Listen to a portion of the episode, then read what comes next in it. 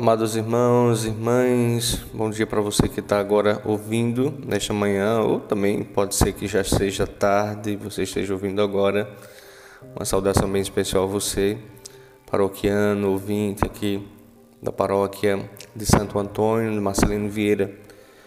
Muito prazer, eu sou o Padre Leonardo e nessa manhã, nessa conversa, com esse quadro Conversando, trazendo um pouco de meditação, de reflexão para o início do nosso dia. E hoje o Senhor nos pede de entrar pela porta estreita. Agora, entrar por essa porta estreita merece esforço, acima do que nós já podemos medir ou temos costume.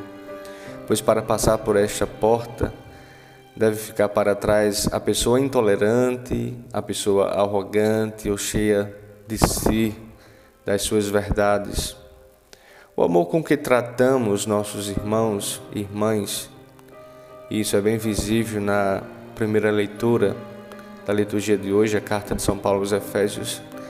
Isso, esse amor com que nós tratamos os outros é a dieta com que nós precisamos para emagrecer o nosso espírito, né, a nossa alma.